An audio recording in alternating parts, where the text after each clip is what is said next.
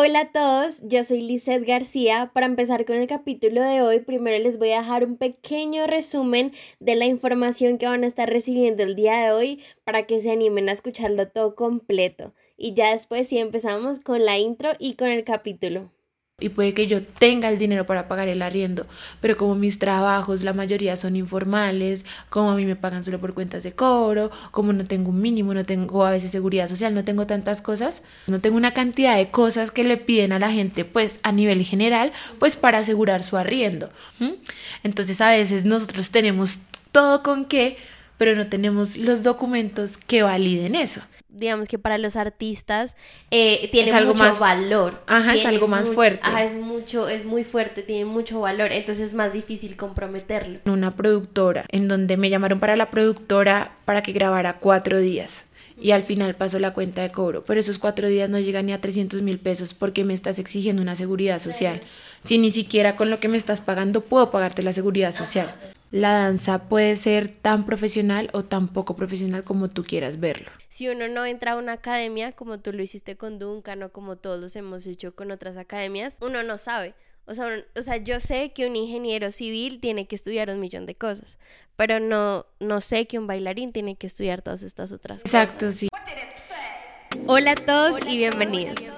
Este es un espacio donde conversamos con amigos y expertos sobre temas que nunca nos han enseñado y siempre hemos querido escuchar, como por ejemplo amor propio, relaciones, emociones, qué es el verdadero éxito, cómo empezar un nuevo proyecto, cómo superar los miedos, cómo confiar en tus sueños, entre muchos otros. Cada episodio tendremos un nuevo invitado que llenará de risas y conocimiento estos minutos que te regales cada martes. Esto es una buena conversación.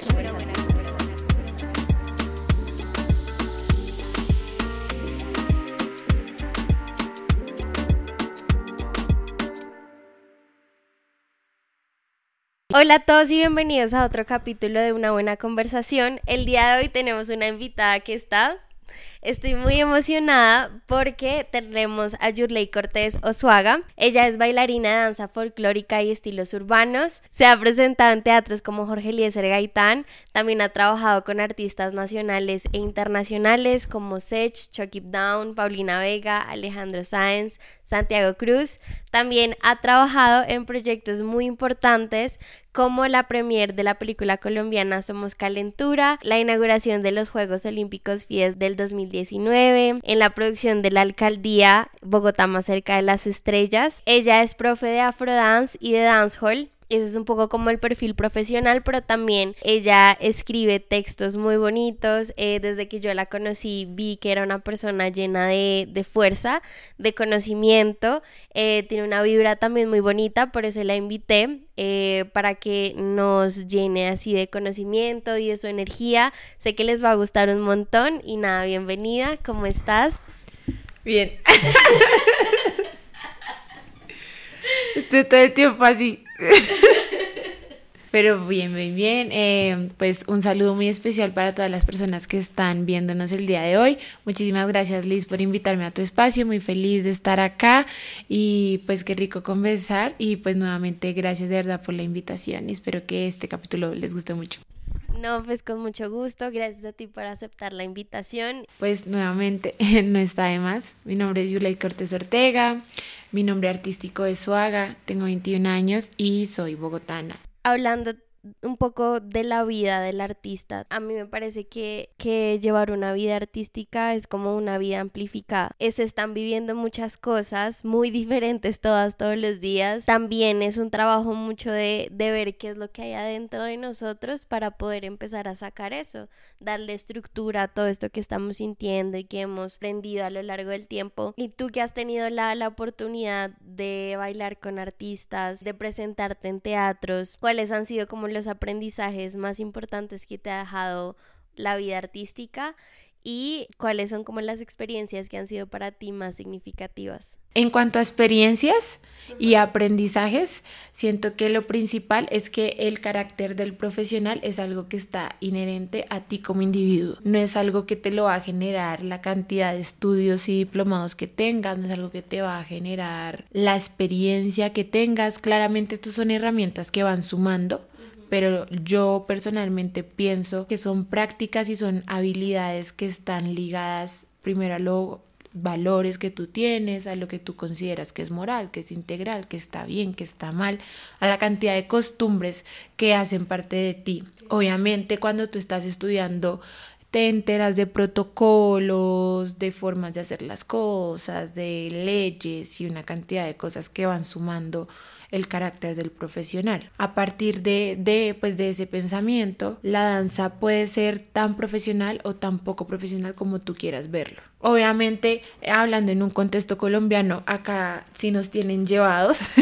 Aquí el Estado piensa que nosotros quién sabe qué. Sí, o sea, es muy chistoso porque acá la gente, mm, la gente es consciente de la necesidad de la importancia del arte, pero así como saben, en ese nivel de que saben, así mismo la desmeritan. Sí, es que a mí me parece que, por ejemplo, con mis amigos con los que he estudiado, por ejemplo, que no hacen parte de, de, digamos que el mundo de la danza acá en Bogotá, ellos no entienden que hay diferentes estilos ellos no entienden que hoy voy a tres, cuatro clases, pero entonces me dicen, pero ¿por qué tanto?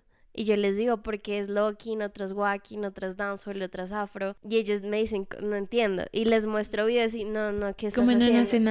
Entonces la gente no sabe que esto está estructurado de cierta manera, que hay conocimiento, que hay que estudiar. Me dicen, pero si vas a bailar porque llevas un cuaderno, o sea, ¿qué estás haciendo? Entonces yo creo que también nosotros tenemos la responsabilidad de mostrarle a la gente que esto realmente sí tiene estructura, que esto sí se estudia y se estudia mucho y se estudia la historia y que se hace con un propósito, por ejemplo, las batallas que se hacen, llevar a, personas que no conocen de esto para que se den cuenta el valor que hay detrás de todo esto, porque me parece que siempre somos los mismos. Y, o sea, es mucha gente, ¿no? Mucha, mucha gente, pero a lo que hoy es que si uno no entra a una academia, como tú lo hiciste con Duncan o como todos hemos hecho con otras academias, uno no sabe. O sea, o sea, yo sé que un ingeniero civil tiene que estudiar un millón de cosas, pero no, no sé que un bailarín tiene que estudiar todas estas otras Exacto, sí. Igual eso sucede, o bueno, yo siento que eso sucede por lo que yo te digo, por esa cuestión de desmeritar que ese pensamiento como de que las artes acá no tienen esa misma fuerza a nivel de carrera, y por eso siempre tenemos como estos problemas de que la gente piensa que lo que nosotros hacemos es un hobby, pues porque precisamente varias de las artes y de los deportes se prestan para que sean eso en la vida de la gente. Y hay muchos bailarines profesionales que empezaron bailando por hobby. Entonces, claro, digamos que a, ni, a nivel social sí puede ser bastante complejo eso le puede costar a la gente hacer esa conexión de que lo que hacen por hobby sea algo también profesional pero también es algo muy relacionado al arte, ¿sí? Es algo que sucede sobre todo con las ramas artísticas, porque yo por hobby de pequeño pude ser muy bueno con, con juegos o con programación informática, ¿sí? Y me gustaba y yo era la que le hacía todo a mi tía, a mi mamá, ¿sí? Pero a mi tía no se le va a hacer raro que yo me vuelva ingeniero de sistemas, a pesar de que ella sabía que cuando yo estaba pequeño era mi hobby. No, no se les hace raro, antes normal.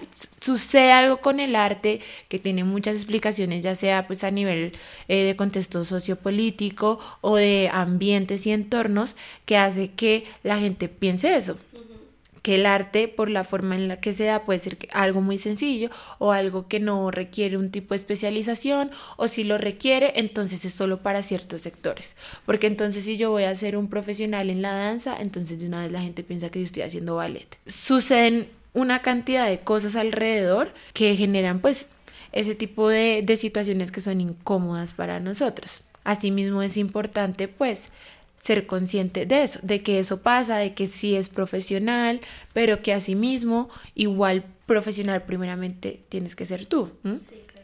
Entonces siento que eh, uno de los aprendizajes que me, que me ha dejado la danza, sobre todo porque me, me enfrento constantemente a eso, a que lo vean como algo que no es profesional, es que más allá de que claramente la danza es profesional, aparte de que la danza es profesional, pues yo también soy profesional. En, en, cualquier cosa que haga, yo cuáles son las herramientas y las habilidades que yo estoy generando para ser profesional. ¿Mm? Y, que, y que yo siento que igual ser profesional es algo que es algo también muy humano, ¿sí? O sea, es algo de valores, es algo también de costumbres. Lo profesional no es como una fórmula o una técnica que tú tienes y implementas, no, pues para mí la profesionalidad está pues basada pues en el respeto, en situaciones como la puntualidad, la honestidad, actuar de buena fe, tiene otras pautas que se establecen según la carrera. Ah, bueno, entonces yo soy profesional con estas habilidades, ¿cierto? Y con estos valores y con esta necesidad de ser integral. Cada quien mirará pues cuál es, qué es lo que para ellos significa ser profesional. Y ya cuando aplico esa profesionalidad a la danza, ah, pues me encuentro de que, pues de que tienes que tener unos estudios, de que seguramente para entrar a trabajar a ciertos lados van a pedir ciertos certificados, de que si te contratan para ser profesor, entonces no es porque tú quieres, sino que tú tienes que demostrar que tienes las capacidades de sean empíricas o académicas, pero tienes que demostrar que tienes las capacidades para impartir una clase, que tienes las capacidades para hacer una coreografía, que tienes las capacidades para hacer un paso y te estás formando constantemente para eso. Ah, ok, dentro de la danza, todo eso es ser profesional.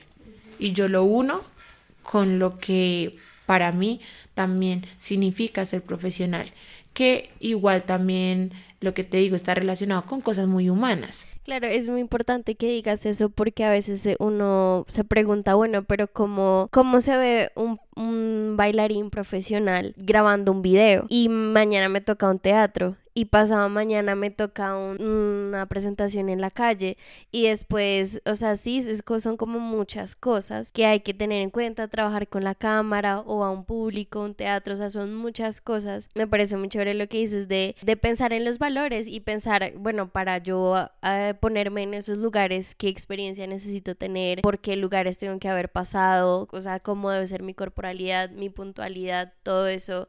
Todo eso influye. Porque igual cuando la gente busca a alguien profesional, lo que la gente quiere en sí es alguien que te responda. Claro. ¿Sí? Sí, sí, sí. Y yo, para responderte que necesito, pues una cantidad de cosas muy grandes. sí, o sea, yo para responderte, pues eh, puede que necesite tiempo, que necesite plata, que necesite corporalidad, necesito muchas cosas. Y todo eso se, se enfrasca en la gente, lo digo, bueno, para yo saber qué capacidad de respuesta tiene esta persona y yo saber si la capacidad de respuesta de esa persona es lo que yo necesito, empiezo a pedirle em, que me demuestre su, su profesionalismo. ¿Qué puede ser eso? Pues tu hoja de vida, tu reel, que me cuentes sobre tu experiencia, o también eso puede ser te cito aquí para que me dictes una clase de prueba, te cito acá para que me mandes un video haciendo tal y tal y tal cosa. Todo eso son, son respuestas a que la gente busca a alguien que le pueda responder. También eh, la danza, otros aprendizajes y, vivencias que me ha dejado es la capacidad que tenemos nosotros de de poder darnos valor y respeto a nosotros mismos, de enfrentarnos tal vez a situaciones incómodas o no incómodas, eh, no siempre tanto con la zona externa, sino que a veces nosotros también nos ponemos a nosotros mismos en situaciones muy incómodas, ¿sí? Como que el autosabotaje, el no creer en nosotros, siento que también la danza me ha dado las posibilidades de... Mm, de demostrarme a mí misma que soy capaz de, tenga miedo, tenga inseguridad, pero soy capaz de, y si no, pues voy a seguir trabajando para, eso es otra enseñanza también súper importante. Em, obviamente pues trabajar, trabajar en equipo y no solo trabajar en equipo de que somos ocho y nos están pidiendo algo y tenemos que solucionar, sino también trabajar en equipo de ser consciente de que de que no necesito que toda la gente me caiga excelentemente bien para trabajar con ella. No necesito que la gente sea súper eficaz y, disciplinada y perfecta para lograr resultados con, con personas que, que, tal vez no son perfectas, pero pues igual trabajan bien, ¿sí? Y con la gente que yo considero que no trabajo bien, pues también puedo hacer un equipo, ¿por qué no? Y obviamente pues de que la danza cambia vidas, como de ver como, como, como una muestra, una interpretación, una canción, em, un, showcase, hace que la gente salga de situaciones muy incómodas o le, le muestra a la gente el camino a tomar después de un problema muy, muy grave como que también ver esa cuestión, esa capacidad de transformar, que seguramente todas las otras carreras o todos los otros oficios que existen eh, también tienen, pero algo que tiene la danza es que uno los puede ver. ¿Sí? Uno puede incluso presenciar el cambio en la gente en el momento, el cambio de actitud, el cambio de decisión, cuando uno se está presentando o de cuando uno pues logró dictar una clase o de cuando uno logró hacer un video y que uno siente el cambio eh, casi siempre como que instantáneo y que también lo puede ver en el momento y lo siente y lo vive pues en la vida de todo artista hay situaciones difíciles y situaciones, digamos que más eh, llevaderas, que son más agradables. En esas situaciones difíciles o complicadas que, que has tenido, ¿cómo has podido que eso no sea un obstáculo demasiado grande en tu carrera?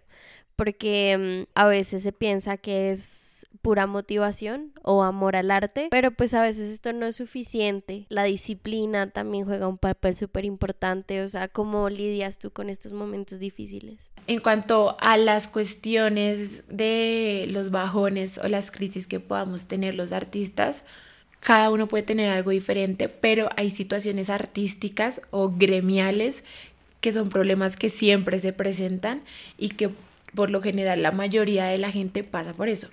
¿Cuál son? El de, el de la independencia, el de el problema del artista que ve que su carrera en la mayoría de los casos no le genera la misma oportunidad de independencia que otras carreras las crisis existenciales y creativas que tienen los artistas, eh, esos puntos en donde nosotros llegamos a ver y sentir que nuestro arte no es suficiente, que no estamos haciendo las cosas bien, nos preguntamos, ¿será que si yo, yo debo seguir bailando, haciendo lo que hago? Actualmente, esto lo hablo más actualmente, antes no sé, porque no había nacido, pero ahorita de lo que siento es esta cuestión del comercial, de que hay un inconveniente con la comercialidad y hay mucha gente que no quiere ser comercial y hay mucha gente que es comercial también, pero que igual no se siente por completo a gusto, entonces como que también, también eso es importante y, y de cómo estamos llegando a puntos en donde tal vez el nivel de exposición se está volviendo un ítem de profesionalismo. Pues en Colombia la independencia del arte y la independencia con cualquier carrera es difícil.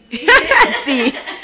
La independencia es difícil, la independencia es complicada. Adicional, nosotros tenemos prejuicios. Tenemos prejuicios en el arte, de que pues la gente piensa que es un hobby y entonces somos un freelancer, es decir, que yo te llego eh, con mi necesidad de arriendo, pero por la misma forma en la que trabajo seguramente mis ingresos no te alcancen para generar en, en, ti confianza de que yo sí te voy a pagar. Y yo puede que todos los meses siempre llegue a ese monto y puede que yo tenga el dinero para pagar el arriendo, pero como mis trabajos, la mayoría son informales, como a mí me pagan solo por cuentas de cobro, como no tengo un mínimo, no tengo a veces seguridad social, no tengo tantas cosas, no tengo los requisitos para extractos, codeudores, no tengo una cantidad de cosas que le piden a la gente pues a nivel general pues para asegurar su arriendo, porque pues obviamente también siempre hay gente mala, mala vida.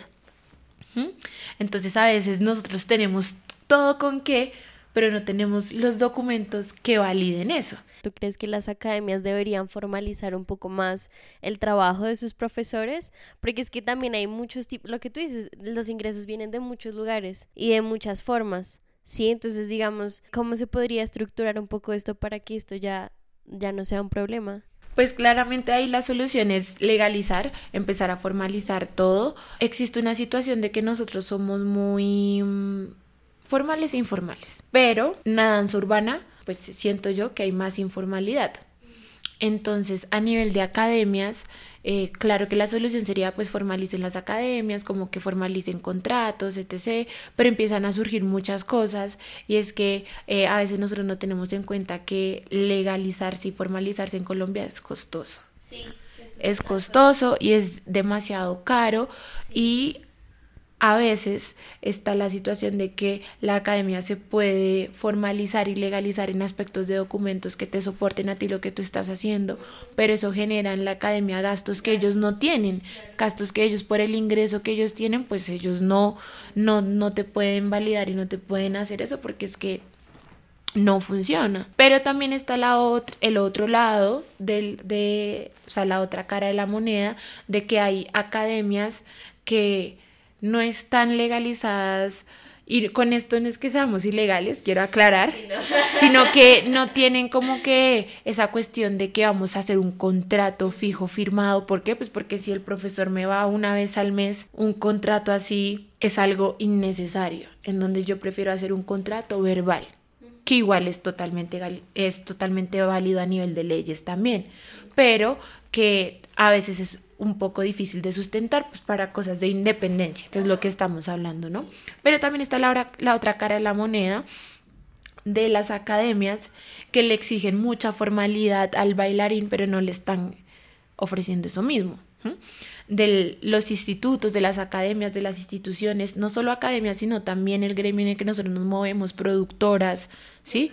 Cualquier cantidad de, de demandantes y de oferta que exigen mucha formalidad del bailarín, pero no se la ofrecen. Entonces, ejemplo, yo te exijo a ti que para que yo a mí me contrataron, ¿cierto?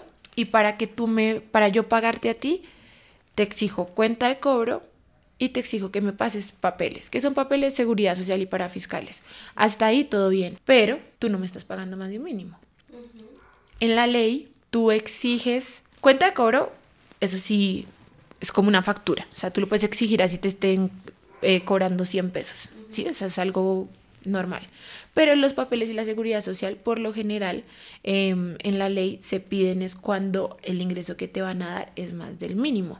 Entonces es como, si yo estoy en un si estoy en una academia en donde yo o estoy en una clase o en una productora en donde me llamaron para la productora para que grabara cuatro días y al final pasó la cuenta de cobro, pero esos cuatro días no llegan ni a 300 mil pesos porque me estás exigiendo una seguridad social.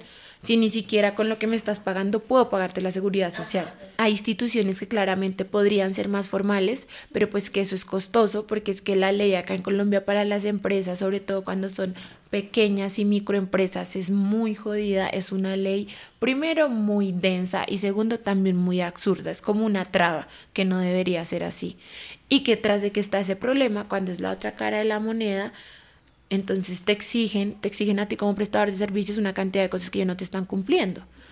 ¿Mm?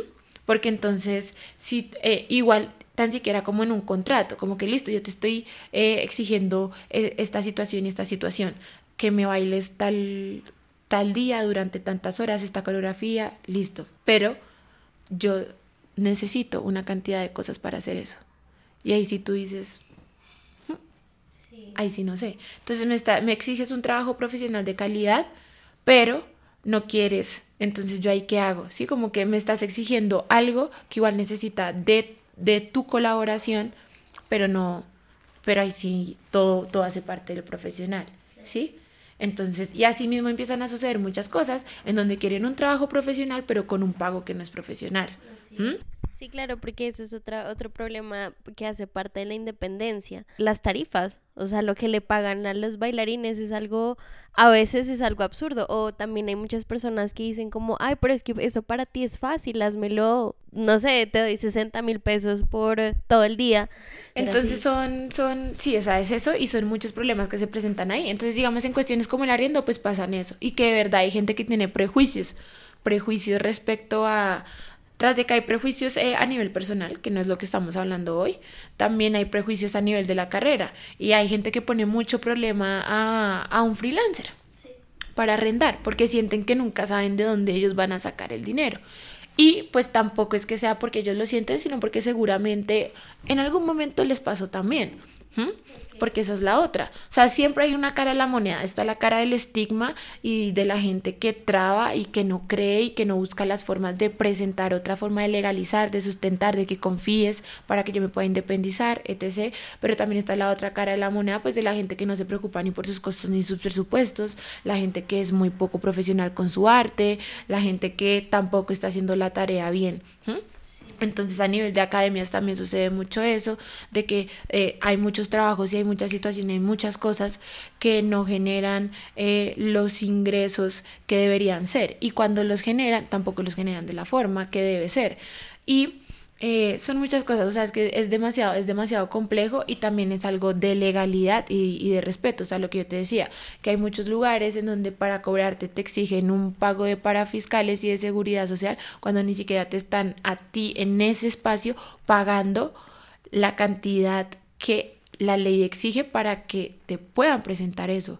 O sea, claro que ellos te lo pueden pedir, pero es que no es una obligación. Y va a ser una obligación cuando tú pases los topes que dice la ley. ¿Mm? También sucede bastante con las productoras. Esta cuestión de que hay un pago y te lo dan a tres meses a 160 días y eso tampoco es legal. También hay una ley de que hay un tiempo máximo para que a ti te paguen. También hay una ley en donde habla de que si es cierto monto no te pueden dar 200 mil pesos a tres meses porque es que es absurdo. Pero la gente la gente muy pocas veces sabe y Así como hay veces en donde a nivel de ignorancia se comete un error, hay gente que sí sabe y como sabe que tú sabes, que tú no sabes, entonces te, hace la vuelta, como decimos nosotros acá. Entonces son muchas cosas que hay que trabajar para la independencia y pues de que conseguir un trabajo fijo como artista en Colombia también es difícil, porque acá está muy manejado que el artista trabaje por producto terminado o por solo presentaciones y muestras en específico. Y por más de que sea un país muy artístico y todo, pues todo el tiempo arte no se está creando. Son procesos distintos de, bueno, seis meses para un producto final en diciembre, dos meses para un video o para una serie. Entonces son pocas las personas que pueden decir, yo tengo un trabajo fijo mensual con contrato en danza. Eso es muy difícil. Y asimismo pues es difícil independizarse, porque si uno no, si uno nunca sabe cuál es la cantidad de ingresos que les va, que les va a llegar cada mes, como uno empieza a postularse para independizar.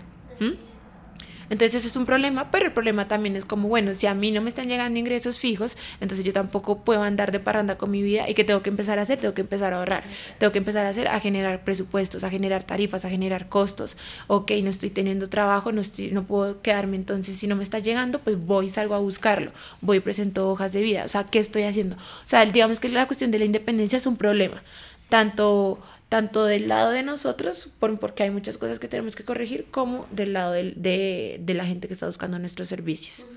Entonces está eso, está lo de la crisis existencial, que es ese proceso en donde nosotros a veces decimos que nos pasa algo, tomamos una clase o vemos alguna cosa que nos hace pensar si de verdad nosotros estamos, eh, si este es nuestro camino, o que medimos nuestro arte por la cantidad de destrezas que tengamos y no, no necesitamos como que ser el mejor bailarín de ballet para vivir del ballet. No necesitamos ser el mejor profesor de danza urbana para vivir de la danza urbana. ¿Sí? Son otro tipo de cuestiones que, que, hay que analizar, pero que a veces sí tenemos esos choques. Y entonces, ¿cómo vamos a salir de esas crisis existenciales? ¿Qué es lo que está sucediendo? ¿Es, ¿Es, la alimentación? ¿Es que te pasó algo, algo personal y te tiene muy apagado? ¿Qué es? ¿Qué pasa? ¿Son las oportunidades? ¿Es tu familia? ¿Es, es qué?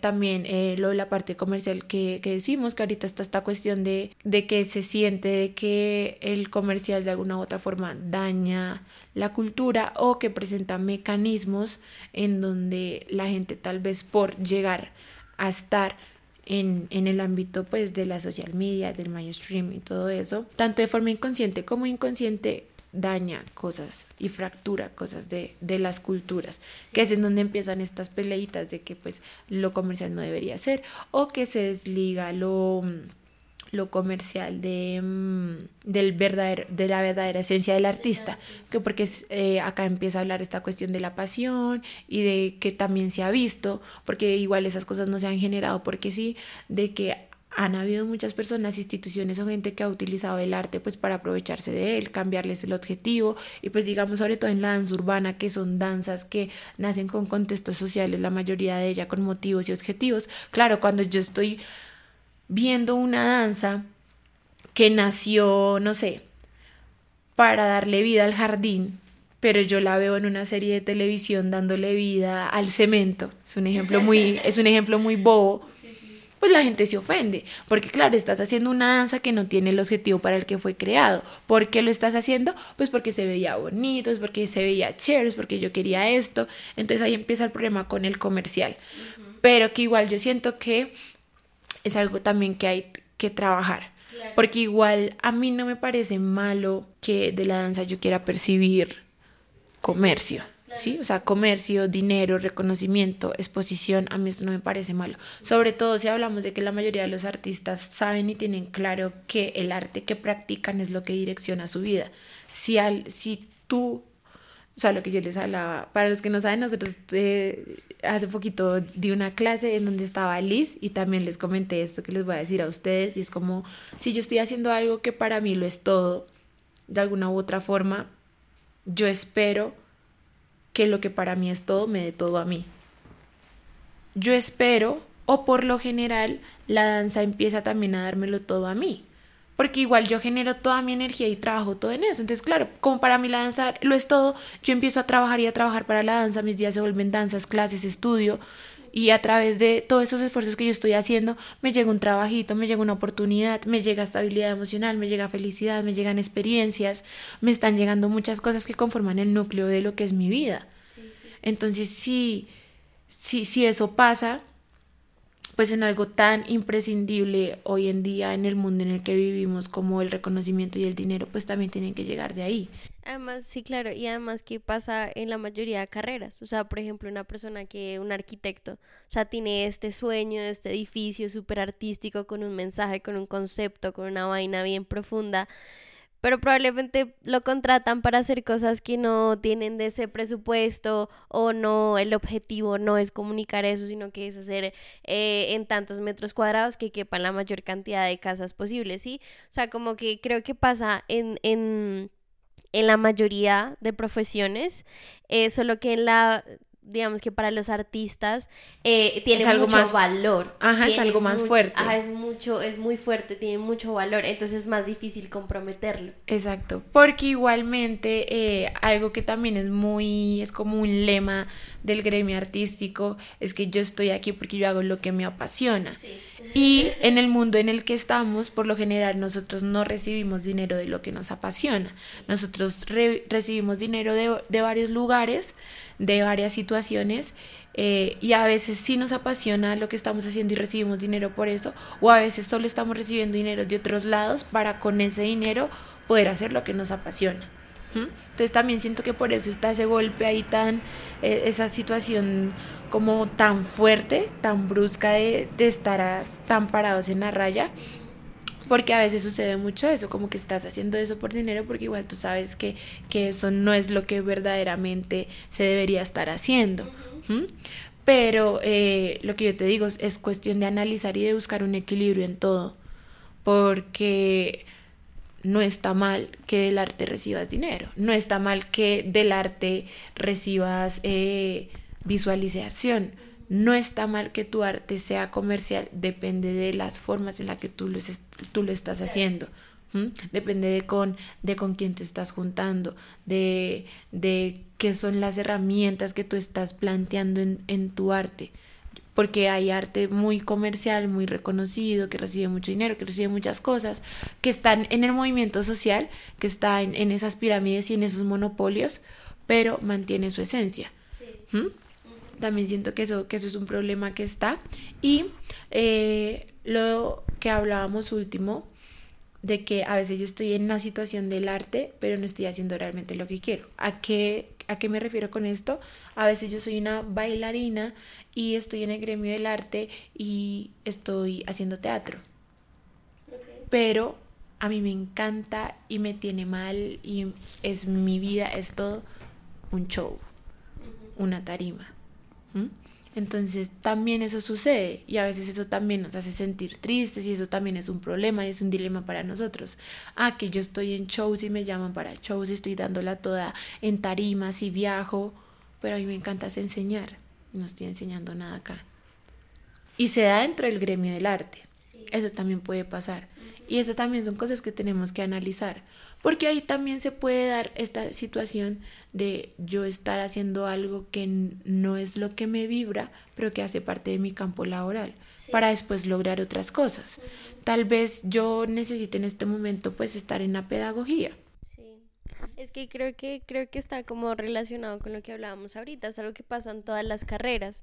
O sea, porque también creo que se, eh, es muy inocente o a veces hasta inmaduro pensar que de una pasión o de una cosa muy específica vas a poder vivir y tener el estilo de vida que quieres tener o porque digamos que todos pasamos por muchas cosas y digamos que este es el campo laboral del que estamos hablando, pero hay muchas eh, cosas que te pueden llegar, hay muchas cosas de las que puedes trabajar, hay muchas cosas que puedes hacer que probablemente no todas te causan la misma felicidad, la misma pasión, pero igual hacen parte de un poco del proceso, ¿sí? Y por ejemplo, ahorita con lo de mm, ser comerciales, o sea, creo que también eh, gracias a esto se le ha dado cierto estatus al bailarín.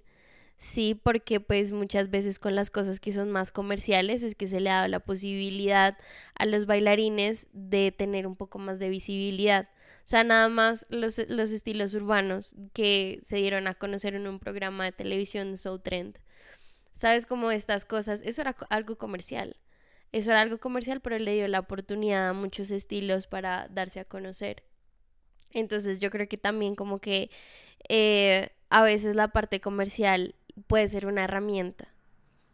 Si se sabe usar puede ser una herramienta. Y pues también ser muy consciente de que hay problemas que se generan en la sociedad que son en cualquier ámbito porque igual la gente comercializa cualquier cosa. Todos sabemos que hay cosas que son comerciales y que son muy famosas, que todos sabemos que ahí no deberían estar y que eso se le podía dar visibilidad a otra cosa todos sabemos eso, pasa en todas las carreras, pasa en, todo, en, pasa en todos los tipos de ámbitos de la vida, que nosotros vemos situaciones o personas que tienen cierto protagonismo y que nosotros decimos, pero ¿por qué no le dan protagonismo a esto? ¿Por qué no le dan visibilidad a esto? Independientemente de la carrera o del tema que se esté tratando. Eso es algo general, es un problema de la sociedad en sí.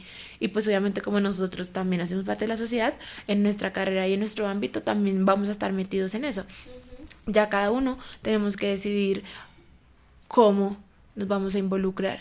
Y si no nos queremos involucrar, ok, pero si nos vamos a involucrar, ¿cómo lo vamos a hacer? Y eso también eh, es algo muy personal porque igual, listo, esto, esto no sucede a nosotros en nuestro gremio porque somos, en, somos trabajadores ahí. Pero afuera, cuando nosotros somos un espectador, si estamos replicando eso que queremos ver en nuestro trabajo, o sea, yo sí estoy intentando darle visibilidad a lo que sí es pertinente e importante en todos los otros ámbitos sociales, o yo acá estoy, perdón la palabra, acá estoy jodiendo por el problema, pero cuando me vuelvo espectador lo promuevo. Sí. Entonces yo acá estoy molesta porque no tengo, porque la gente que, eh, pues no la gente, sino porque las cosas que son realmente importantes no están teniendo visibilidad a nivel de danza.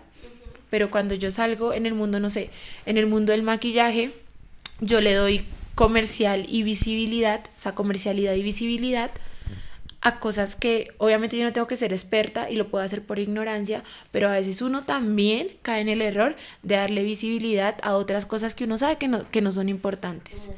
Entonces es como también analizar todas esas cosas. Cuando soy parte del problema, pues para corregirlo y cuando el problema me afecta, pues para evitarlo. Todo es una correlación de... Y siento que estas, estas cuatro situaciones son como súper súper problemáticas para el artista, porque también siento que a veces es que la gente pues siente que lo que está haciendo está irrespetando pues lo que para él significa el arte, ¿sí? También esos son choques muy fuertes. Y pues lo último que hablábamos de que a veces yo estoy dentro de mi gremio y estoy haciendo lo que me apasiona, pero pues como el gremio tiene varias, varias oportunidades laborales, también yo caigo en el error de estar en lugares en donde yo no quiero estar, ¿cómo afronto eso? Porque no todo va a ser perfecto siempre. Y puede que yo no esté en este lugar porque quiero estar en otro, pero acá en donde estoy pues tengo que estar bien, tengo que hacer las cosas bien, también, así no sea lo que yo más quiera en ese momento.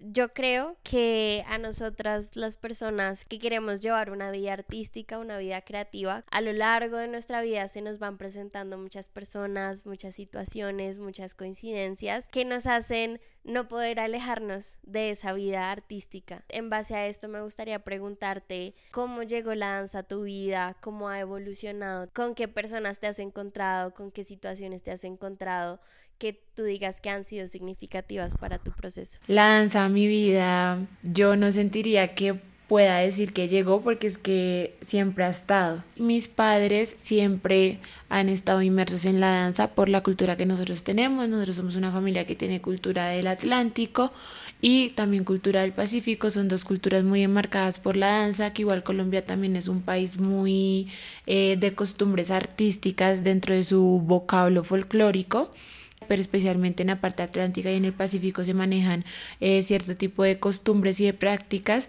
que hacen que la mayoría de las familias, tanto las que se mantienen en esas zonas como las que migran, siempre lleven con ellas la danza o el bailar en las festividades o el, el, tener un ritmo constante o la guachafita, como le digo yo. Y siento que pues en mi familia eso siempre ha estado. Si hay puntos en donde yo conecté con la danza para decidir que fuera como algo que direccionara mi vida, pero es algo que igual siempre ha estado antes de, sobre todo por el lado de mi mamá, mi mamá fue profesora de danzas, también en la comunidad por el lado de la familia de mi mamá, la mayoría somos bailarines, mis tíos estaban en escuela de tambores, iban a las fiestas pues del corregimiento, del municipio, las fiestas del pescador, que desde antes incluso que me planearan. desde antes, desde antes como que ya, ya venía con esa corriente antes de que me planearan, ya después en producción, postproducción, ta, ta, ta. y ya con a, a nivel un poco más decisivo y personal, a partir del 2000, del 2017, que es cuando yo entro a Duncan, es en donde empiezo a tener ciertas vivencias y ciertos, y ciertos procesos que me dan a mí la señal de que tal vez esto puede direccionar mi vida. Yo tenía 17 años. ¿No naciste en el 2000? No, nací en el 99. Ah. Que también pasa con los del 2000. Sí, sí, sí. ¿Cuándo cumples años? El 26 de diciembre de 1999. acá dando datos.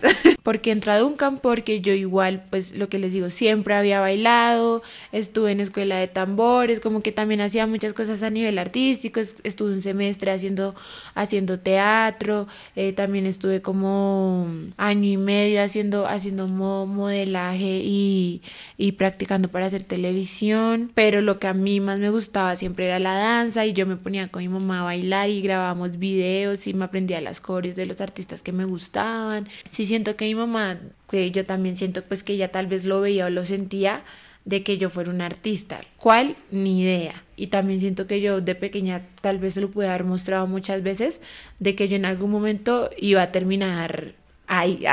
o sea que tú cuando entraste a Duncan sabías que querías profesionalizar tu danza. Ay, no sabía todavía. No que es, es pausa. Perdón. Sino que como estaba siempre, pues cuando estoy yo terminando el bachillerato, pues yo ya no podía ir al grupo de formación porque el grupo de formación es para la gente que está activa en el colegio. Entonces yo ya no iba a poder estar. Entonces lo que estábamos mirando con mi mamá era buscar una academia a la que yo pudiera asistir los sábados mientras estaba estudiando que siempre lo tenía como una actividad extracurricular adicional a todo lo que yo estaba haciendo. O sea, mientras estabas estudiando, ¿qué? Después de que saliste del colegio. Mm, iba a entrar a estudiar negocios internacionales. Mm, Entonces ya iba a empezar, ya pues ya había entrado, yo ya tenía como que todos los papeles, ya había pasado inducción, capacitación, procesos, ta, ta, ta. Entonces iba a empezar eh, negocios internacionales. Entonces le dije a mi mamá como que, que, que teníamos que pues buscar algo para yo tener pues como distraerme según yo. Angie, si algún día ves esto, muchísimas gracias. Angie Daila, si algún día ves esto, muchas gracias. había una chica que se llamaba Angie que ya estaba en Duncan.